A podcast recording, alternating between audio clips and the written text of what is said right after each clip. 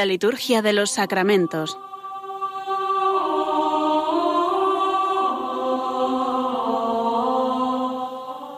Con el Padre Juan Manuel Sierra.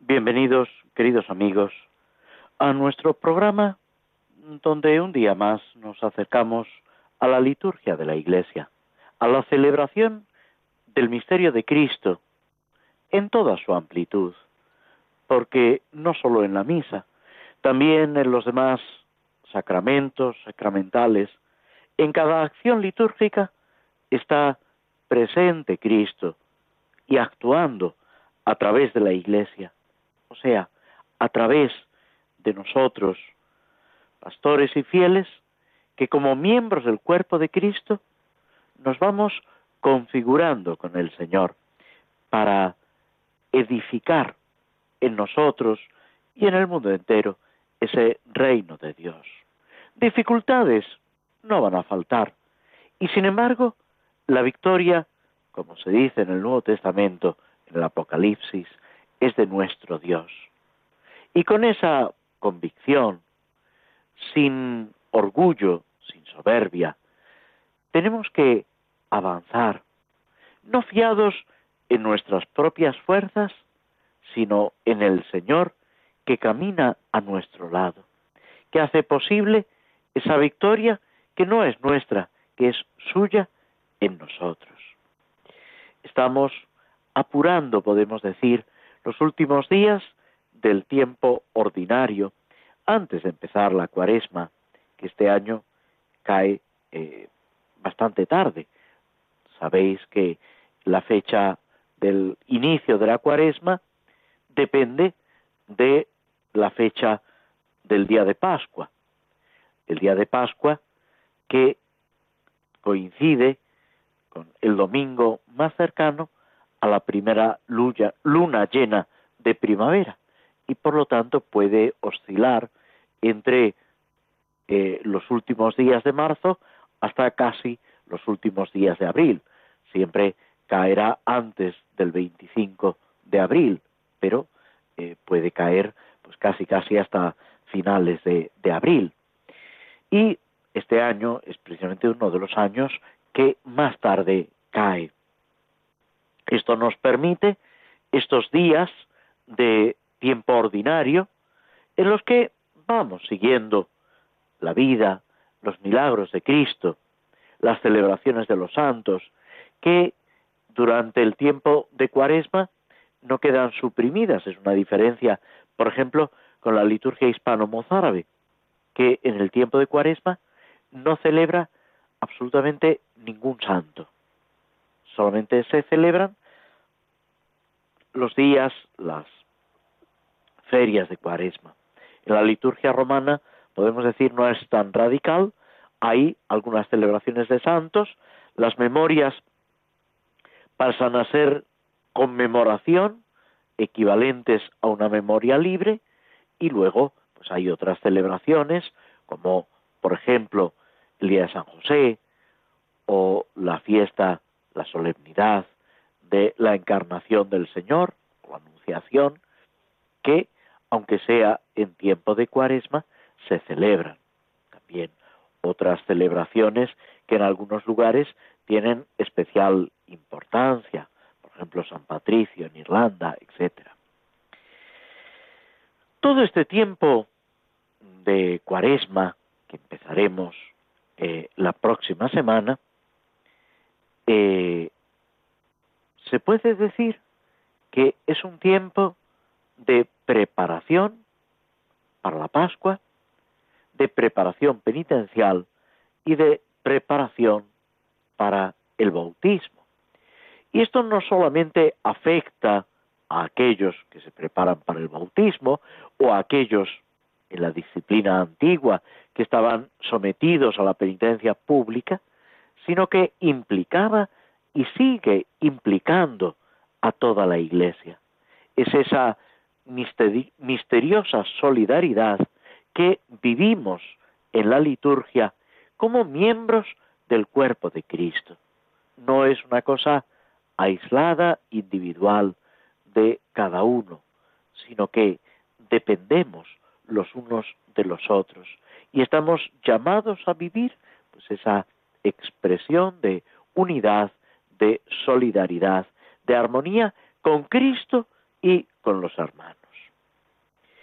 Dentro de este marco es como tenemos que vivir y tenemos que seguir las diversas etapas del año litúrgico que la Iglesia nos presenta. El año litúrgico encierra una pedagogía, una, digamos, una lección adaptada a cada uno de nosotros.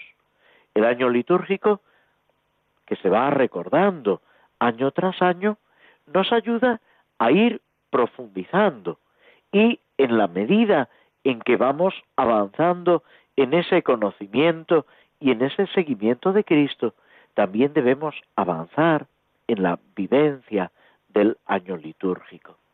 Hay dos eh, celebraciones de la Iglesia en las que se vive de forma especial el año litúrgico. Uno es la misa, con las lecturas, las oraciones propias de cada tiempo específico y que van recordando los misterios de la vida del Señor, las celebraciones de la Virgen y la conmemoración de los santos. Otro, que no es un sacramento, pero que es también parte de la liturgia, es la liturgia de las horas, el oficio divino.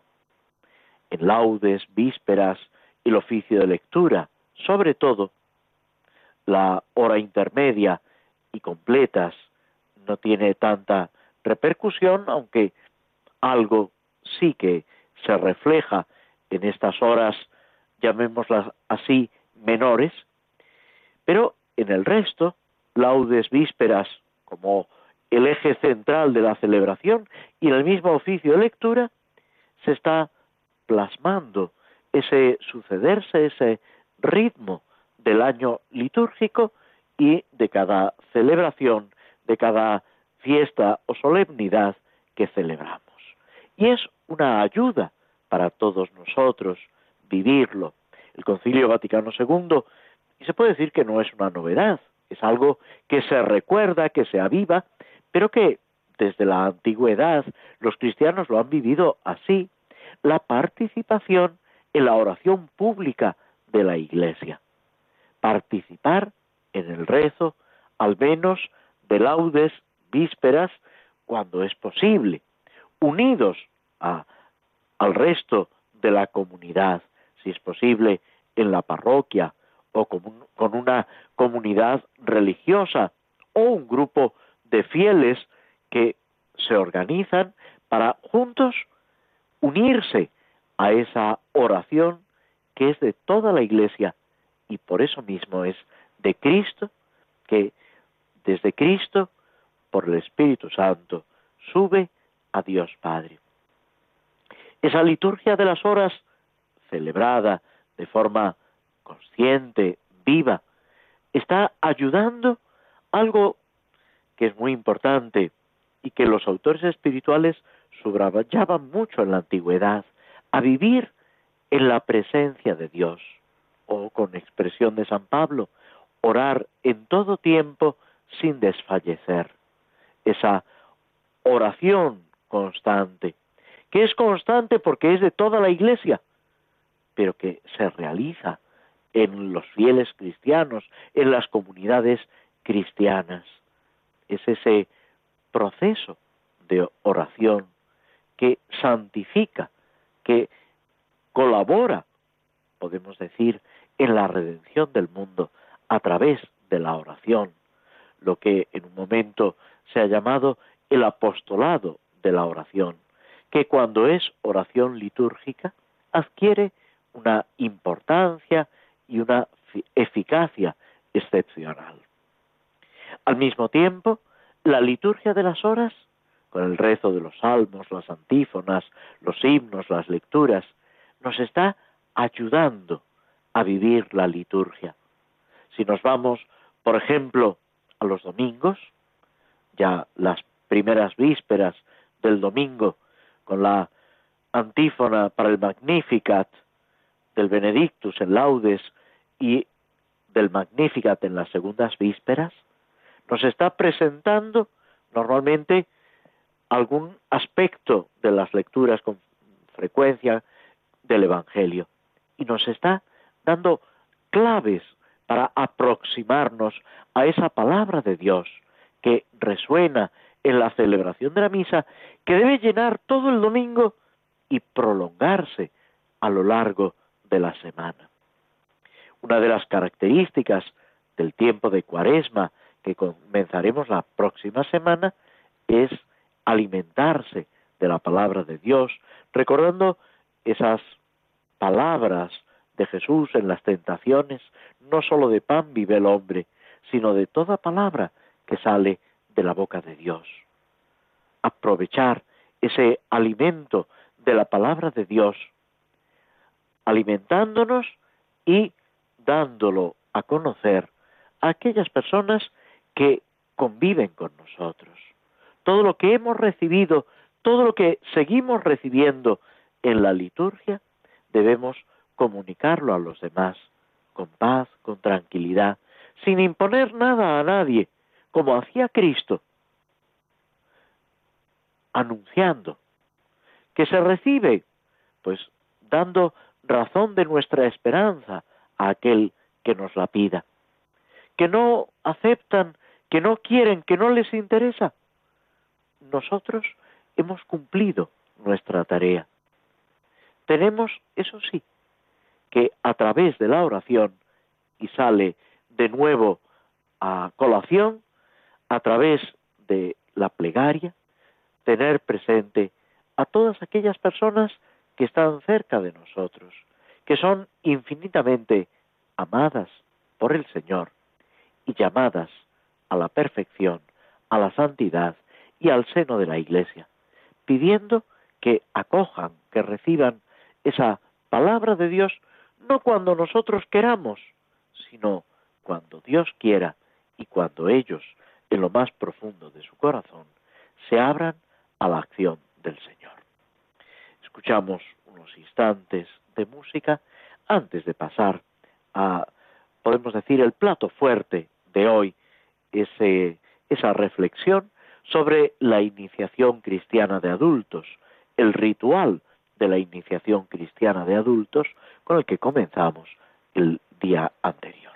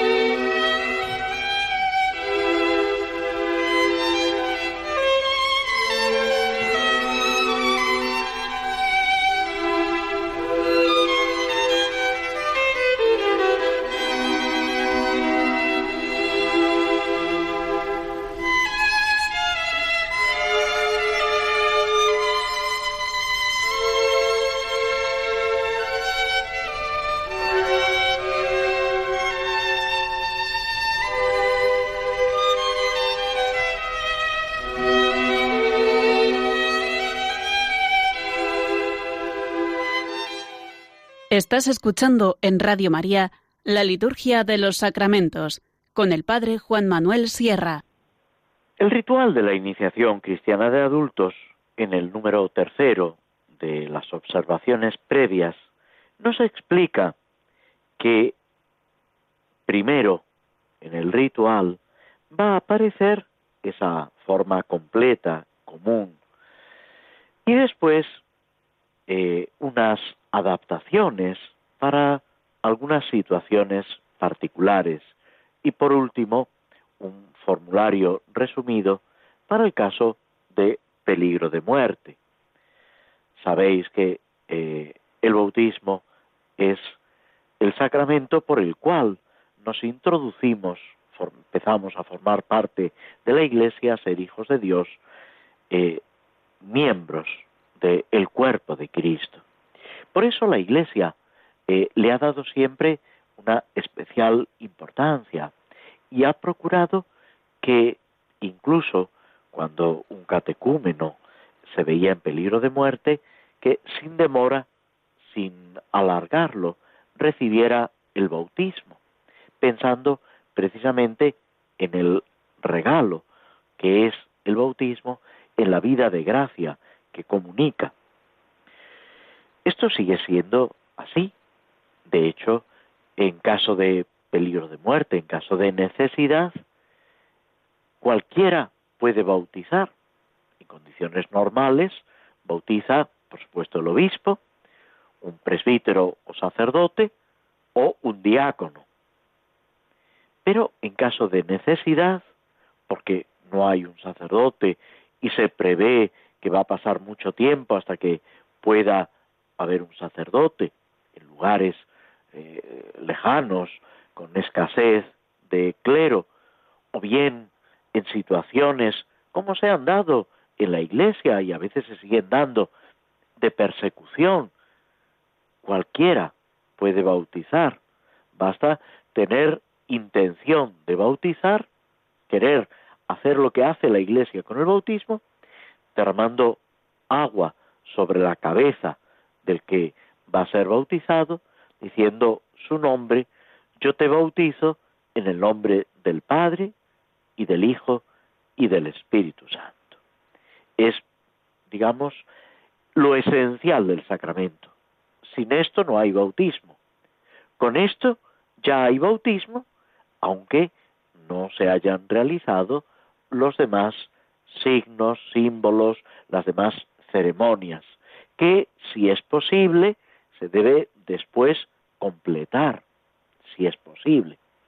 El ritual de la iniciación cristiana de adultos nos presenta un itinerario largo, con una serie de pasos que se van dando de celebraciones litúrgicas, donde el catecúmeno se prepara no solamente con la instrucción, con nociones, sino también con una experiencia de esa celebración de la Iglesia. Va poco a poco familiarizándose con esos signos, símbolos, con ese modo de orar propio de la Iglesia, de los cristianos unidos a Cristo. Se trata de introducirlo en ese mundo bíblico del Antiguo, del Nuevo Testamento, que culmina, podemos decir, en Pentecostés y desde Pentecostés llega hasta cada uno de nosotros. Ese mandato que los apóstoles reciben de Cristo, hizo al mundo entero y anunciad el Evangelio, bautizando en el nombre del Padre y del Hijo y del Espíritu Santo.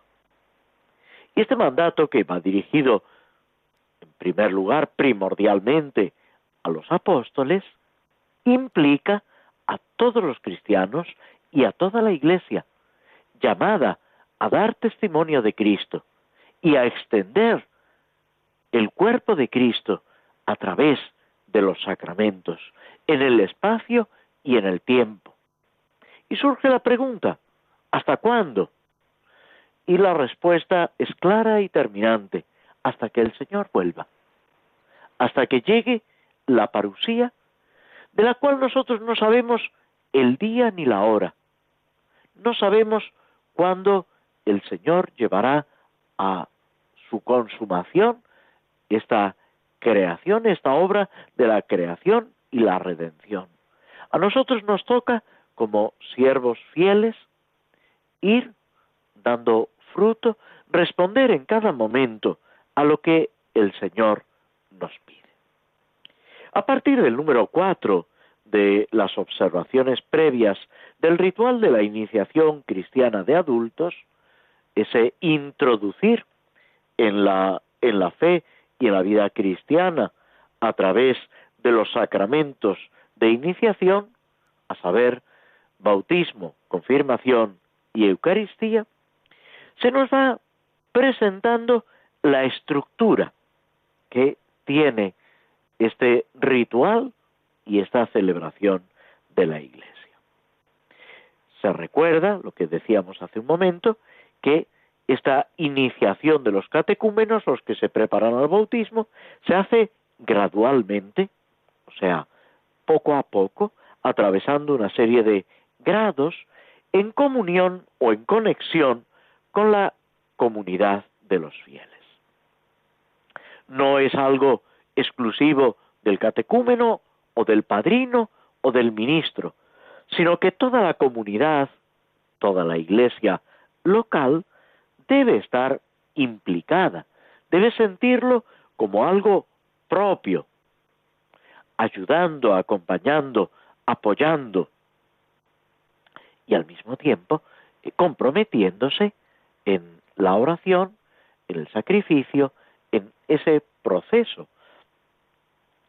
en ese camino espiritual que podemos decir que es muy variado. Casi es tan variado como cada persona que se prepara. Porque, aunque las pautas generales, eh, los aspectos eh, que nos presentan las celebraciones litúrgicas sean siempre los mismos o parecidos, resuena de una forma especial en cada comunidad y en cada catecúmeno. No hay dos itinerarios iguales. Como no hay dos vidas espirituales, no hay dos vocaciones iguales. El Señor nos llama y puede llamar al sacerdocio, a la vida consagrada, a la vida matrimonial, pero a cada uno lo llama por su nombre, de una forma distinta. Y es importante verlo, descubrirlo, vivirlo así. En este camino que debe recorrer el catecúmeno, hay un tiempo de instrucción, donde se reciben pues unas enseñanzas, donde se va comprendiendo qué es la fe, qué es la iglesia, qué ha hecho Jesucristo, Jesucristo que se nos dice que era poderoso en obras y palabras, pues se trata de conocer las obras, las palabras de Cristo, como todo el Antiguo Testamento culmina en Cristo. Y la Iglesia, a lo largo de los siglos, lo que hace es prolongar, actualizar esa salvación de Cristo. Al mismo tiempo, se va dando una maduración del catecúmeno. ¿Cómo se debe ir dando una maduración de cada cristiano? En nuestra vida cristiana no podemos estar siempre igual. Muchas veces la dificultad que nos encontramos es que hay cristianos que se han quedado en la catequesis de infancia, que no han ido desarrollando su fe. Y eso produce problemas de fe, incoherencias en el comportamiento, porque hay un desajuste entre la formación que he recibido, lo que estoy viviendo de mi fe y el resto de mi formación humana, de la problemática en la que me muevo, etcétera, etcétera. ¿Qué hay que intentar? Pues un proceso armónico de maduración en lo humano y en lo divino, en lo natural y en lo sobrenatural. Y esto, que lo vemos muy claro hablando de los catecúmenos, también se debe realizar en cada uno de nosotros, sabiendo que no se termina hasta que lleguemos al cielo, hasta el momento de nuestra muerte. Tenemos que estar creciendo, madurando, adaptando. ¿Por qué? Porque cambian las situaciones. No es lo mismo en la infancia, en la adolescencia, cuando somos estudiantes, cuando ya adquirimos una serie de compromisos laborales, familiares. Cambian las ocupaciones, cambia el tiempo disponible, la forma en que tenemos que relacionarnos con el Señor y con los hermanos. Cuando llega el momento de la jubilación, cuando poco a poco nuestras fuerzas van disminuyendo, cuando aparece la enfermedad, cuando en algunos casos dependemos ya parcial o plenamente de otras personas. En todas estas etapas tiene que haber un proceso de crecimiento, incluso en la vejez, en la enfermedad, cuando uno está eh, muy mermado en su salud, interiormente debe seguir creciendo. Son purificaciones, momentos, situaciones que Dios permite para que crezcamos. Dirá San Pablo que los que aman a Dios, todo les sirve para el bien. Y así, sin caer en la desesperación, sin que produzca amargura en nuestro corazón, vamos integrando todo para ese crecimiento en la fe, en la caridad, en la vida cristiana en definitiva, para alcanzar esa santidad a la que Dios nos está llamando, que se realiza aquí y ahora, en cada momento de nuestra vida. Hay muchas veces que queremos una santidad a la carta y con un poco de ingenuidad y un mucho de ignorancia, pretendemos pedirle a Dios las condiciones que nos parecen favorables y que no lo son.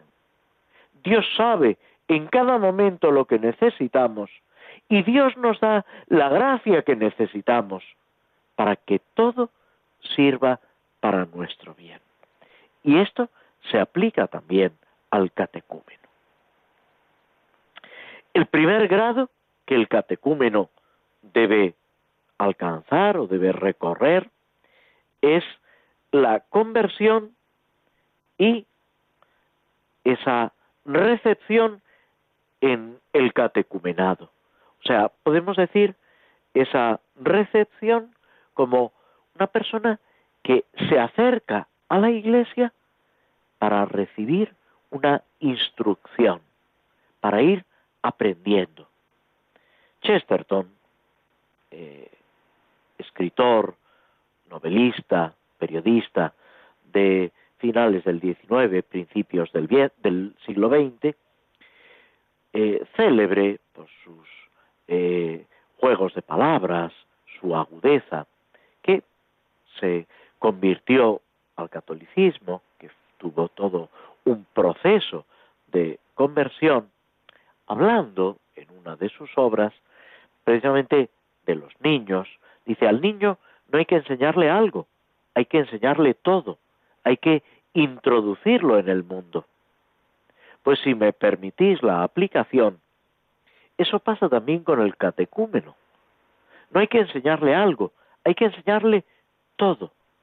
Hay que introducirlo en ese mundo maravilloso de la fe, del conocimiento, del amor de Dios en Jesucristo. Eso es el, catecumenado. Hay un segundo grado, que es cuando ya se va madurando la fe y finalizado el catecumenado, ese periodo de instrucción, es admitido para una preparación más intensa de los sacramentos. Es como si dijéramos esa recta final del proceso eh, de preparación al bautismo, que normalmente coincide con el tiempo de cuaresma. Se inicia al comenzar la cuaresma, normalmente en la primera semana de cuaresma, y concluye, digamos, el sábado santo antes de la vigilia pascual, para recibir en la vigilia pascual es, eh, digamos, el tercer grado. Cuando acabada la preparación espiritual, el catecúmeno recibe los sacramentos y comienza a ser cristiano. No va a terminar en ese momento su instrucción, seguirá todavía. Y eso es, por ejemplo, lo que en el siglo IV se realizaba con las catequesis mistagógicas. Y una de las tareas del padrino, por eso es tan importante tener un padrino, una madrina que realmente cumplan con esa obligación espiritual, es acompañar al catecúmeno y al nuevo cristiano, al neófito, así se denomina, en ese crecimiento paulatino en el trato con el Señor, en la recepción de los sacramentos, en esa maduración espiritual. Estos tres grados se marcan con tres ritos litúrgicos. El rito de entrada en el catecumenado, la elección cuando se entra en esta última etapa de preparación inmediata, y el tercero, lo que son propiamente la celebración de los sacramentos. Con esto nos detenemos en nuestra reflexión sobre el ritual de la iniciación cristiana de adultos. Dejamos unos instantes de escuchar algo de música y a continuación pasaremos a reflexionar brevemente sobre los salmos. Thank you.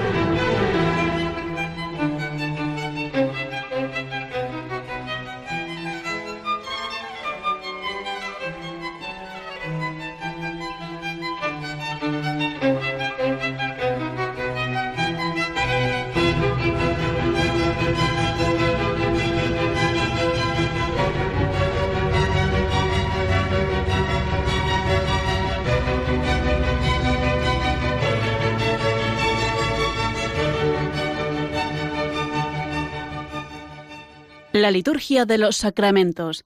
Conoce qué se realiza y por qué de la mano del Padre Juan Manuel Sierra.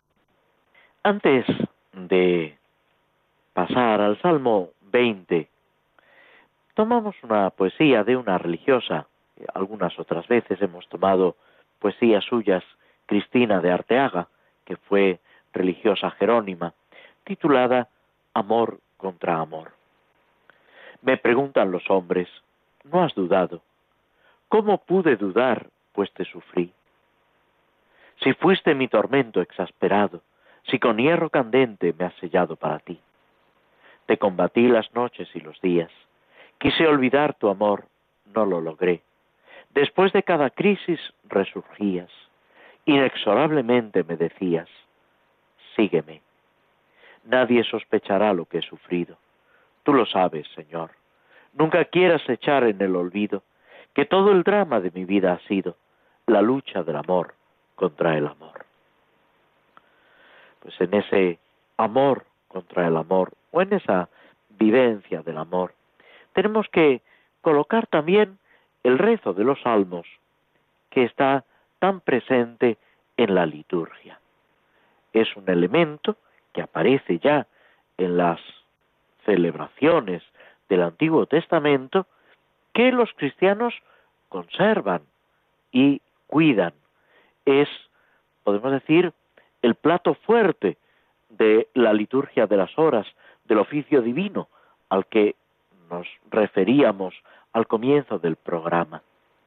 Esa palabra de Dios que nos sirve para responderle a Dios con lo que Dios mismo nos ha enseñado. Y este Salmo número 20, que es una acción de gracias por la victoria del Rey y al mismo tiempo una petición para que el Señor nos siga concediendo la victoria. Viene a ser, en definitiva, un acto de confianza. Es muy importante fiarnos de Dios. Esas palabras de San Pedro cuando el Señor le invita a echar las redes para la pesca, aunque han pasado la noche bregando sin coger nada. Fiado en tu palabra, echaré las redes, confiando en el Señor.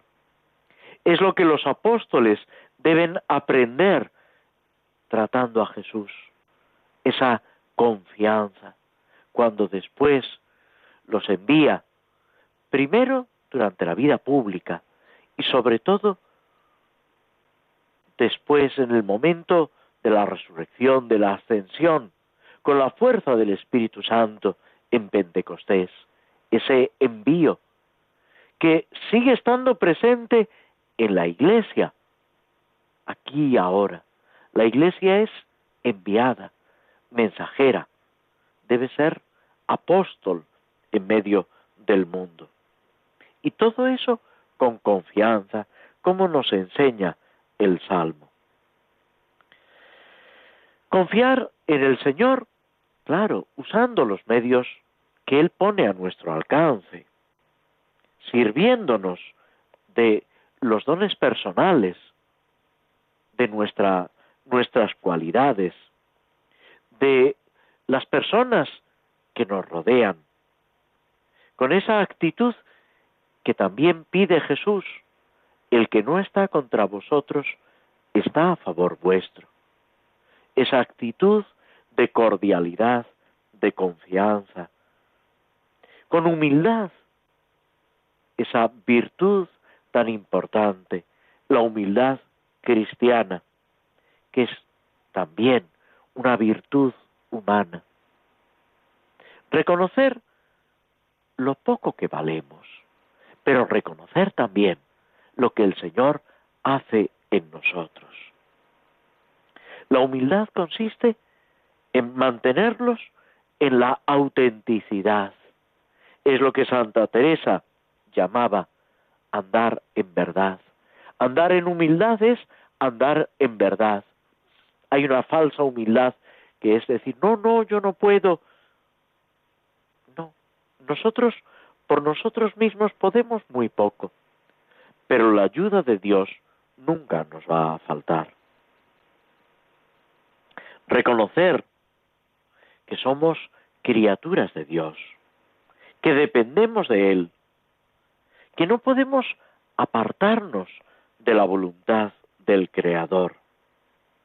Esto es fundamental para nuestra realización como personas, como creyentes. Hablábamos antes en la iniciación cristiana de esa madurez a la que estamos llamados, ese equilibrio, esa sabiduría de la que nos habla también la Biblia, los libros sapienciales, que no es acumular datos, no es sabernos una enciclopedia de arriba a abajo, sino tener ese sentido de las cosas, ese saber valorar lo que a Dios se refiere, al prójimo, a cada circunstancia de nuestra vida, a nosotros mismos, tomando con paz, con alegría, las decisiones adecuadas. Esa sabiduría vinculada a la humildad, a la prudencia, es meternos en el corazón de Dios. Recorrer un camino que nos lleva a la felicidad junto a Dios. Es lo contrario que la idolatría, rebelarse contra Dios, ponernos por encima de Dios. Hazte ídolos y te exigirán sacrificios. La libertad plena solamente la alcanzamos en Dios, en ese amor de Dios que Cristo nos enseña. Por eso, y es el modelo de la oración del cristiano, podemos rezar el Padre nuestro, Padre nuestro que estás en el cielo, santificado sea tu nombre, etc. La humildad es la autenticidad del propio ser, el reconocer que dependemos de Dios, que Dios es nuestro Padre, su amor, descubrir y vivir en ese amor de Dios por encima de todo. Se trata de colaborar en la obra de Dios, cada uno con las fuerzas y en la situación en la que Dios nos da. Dirá San Pablo en la carta a los filipenses, todo lo puedo en aquel que me conforta. Y esa relación de solidaridad, de hermandad con todos aquellos que Dios pone a mi lado. Vivir esa ilusión de cambiar el mundo, no desde el exterior, no por la fuerza o la violencia, sino cambiando el propio corazón y cambiando por el amor los corazones de los que están a nuestro lado. El Mesías, que habla del Rey, nos está anunciando también ese futuro Mesías que es Cristo. Sus batallas y sus victorias que se libran en el corazón de cada uno de nosotros. La Iglesia nos invita a vivir esa cercanía de Cristo, a cantar himnos al Señor y cantarlos llenos de gozo. Eso es lo que hacemos en la liturgia y eso es a lo que estamos llamados todos y cada uno de nosotros por el bautismo. Dejamos de nuevo unos instantes para escuchar música antes de pasar a la última parte, a la conclusión de nuestro programa, con el comentario de la obra de Tolkien, El Señor de los Anillos.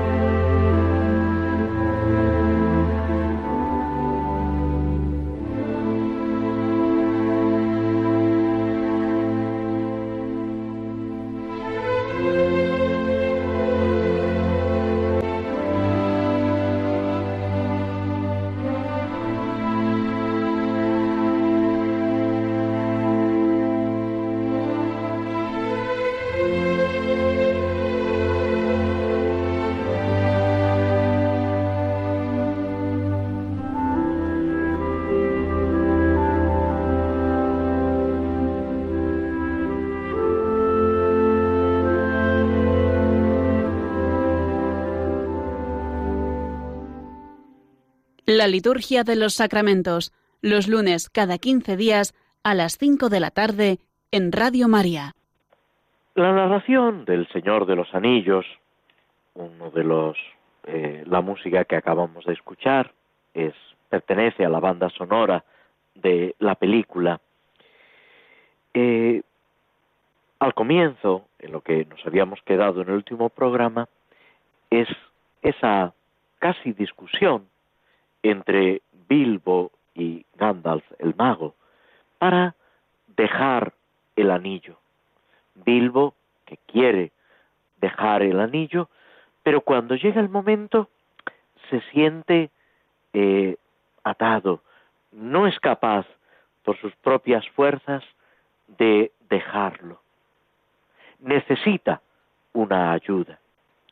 Podemos pensar tantas veces como nos sucede a nosotros que vemos algo que deberíamos hacer y sin embargo nos falta esa decisión, esa fuerza. Necesitamos que nos ayuden. En el Antiguo Testamento se dice, ay del solo, porque si cae no tiene quien le levante. Los libros sapienciales se exhorta a ese apoyarse en las personas que te rodean. Y ese es también el, digamos, el motivo por el que se va desarrollando en la Iglesia la vida religiosa en comunidad. No es tampoco casualidad que Jesús manda a los apóstoles, a los discípulos, de dos en dos, y donde quiera que llegan van creando comunidades. Necesitamos apoyarnos en los demás. Gandalf, el mago, le dice a Bilbo, sería bueno que confiaras en mí, como hasta ahora. Esa confianza que está en la base, podemos decir, de la vida cristiana, de nuestra relación con el Señor. Es lo que los apóstoles tienen que ir aprendiendo respecto a Cristo y que sigue siendo una realidad para nosotros. Fiarnos de Cristo, fiarnos de Dios, que a través de las vicisitudes de este mundo nos va guiando con su amor. Esas palabras del Evangelio, no valéis más que los pájaros del cielo, que los lirios del campo, y que sin embargo muchas veces se nos olvida confiar en la providencia de Dios, si hasta los cabellos de vuestra cabeza están contados. Bilbo lamenta el haberse enfadado. Dice, el anillo me ha obsesionado en los últimos tiempos. No me siento capaz de decidirme. Y ahí viene el amigo, que ayuda, pero ayuda para el bien. Anima en ese cumplimiento de lo que uno debe realizar. Vuelve a decirle, confía en mí, vete y déjalo, renuncia a tenerlo y dáselo a Frodo, de quien yo cuidaré. Hay veces que tenemos que desprendernos, no podemos ser esclavos. Cristo, en la discusión con los fariseos, dice, si creéis en mí, seréis verdaderamente libres. Ese creer en Cristo con todas sus consecuencias es lo que nos da la libertad. Le dice Gandalf, para eso se hizo la fiesta, para regalar muchas cosas, y en cierto modo para que no costara tanto dejar el anillo. Es importante regalar, ser generosos, lo ha dicho antes, al comienzo casi del libro, que Bilbo era sumamente generoso. Todo lo que tenemos lo hemos recibido. Y dirá Jesús, dad gratis lo que gratis habéis recibido. Y esa magnanimidad, esa libertad de espíritu nos hace vivir con felicidad, sin sentirnos atados, esclavizados. Todavía necesitará Bilbo un pequeño empujoncillo, porque casi sin advertirlo se vuelve a meter el anillo en el bolsillo. Y Bill y Gandalf le tiene que recordar, todavía tienes el anillo. Al final lo deja, pero venciendo una dificultad. Todo esto que Tolkien va narrando eh, se puede aplicar a tantos aspectos de nuestra vida. Vivir esa libertad, esa liberalidad, poniendo al Señor por encima de todo. Cuando ya Bilbo ha dejado el anillo, incluso experimentando un rechazo, un desagrado en el último momento, cuando lo deja, se siente reconfortado. Puede emprender ese nuevo viaje. Se va, pero debe ir con cuidado. Ha llegado ese momento que el mismo Bilbo dice, me siento más feliz que nunca. Cuando nos liberamos de lo que nos ata, cuando no dejamos que haya apegos en nuestro corazón y hay que estar siempre purificando de esos apegos, nos sentimos felices. Podemos afrontar el camino que se abre ante nosotros, confiando en el Señor, con esa verdadera sabiduría. El mismo Gandalf le dice, eres bastante viejo y quizá bastante sabio, pero ten cuidado. Siempre debemos tener cuidado. Y se despide con esa frase que nos sirve también a nosotros. Adiós, mi querido Bilbo. Hasta nuestro próximo encuentro. Toda nuestra vida está llena de encuentros y nos separamos de alguien y muchas veces no sabemos cuándo volveremos a encontrarnos. Dejémoslo en manos de Dios y habrá un encuentro definitivo por la misericordia de Dios en el cielo. No sabemos cuándo será el próximo encuentro, cuando los apóstoles parten para evangelizar el mundo, después de ese vínculo entrañable que ha surgido entre ellos, ¿cómo se despiden? Pues hasta nuestro próximo encuentro. Cuando San Ignacio se despide de San Francisco Javier, José María Pemán, en esa obra inmortal, el divino impaciente, lo expresa de una forma poética y entrañable al mismo tiempo. Hasta el próximo encuentro, que será aquí o será en el cielo. Pero toda nuestra vida está llena de esos encuentros, como decíamos antes, en la providencia de Dios y en la confianza. Pero digo todavía una cosa, en la liturgia, a través de los sacramentos, sobre todo a través de la Eucaristía, nos seguimos encontrando con todos los que forman parte del cuerpo de Cristo. Con este deseo nos despedimos de todos vosotros, agradeciéndoos vuestra presencia en la, a través vuestra compañía, a través de las ondas de Radio María y esperando volver a encontrarnos ya en la cuaresma dentro de 15 días. Hasta entonces, muy buenas tardes.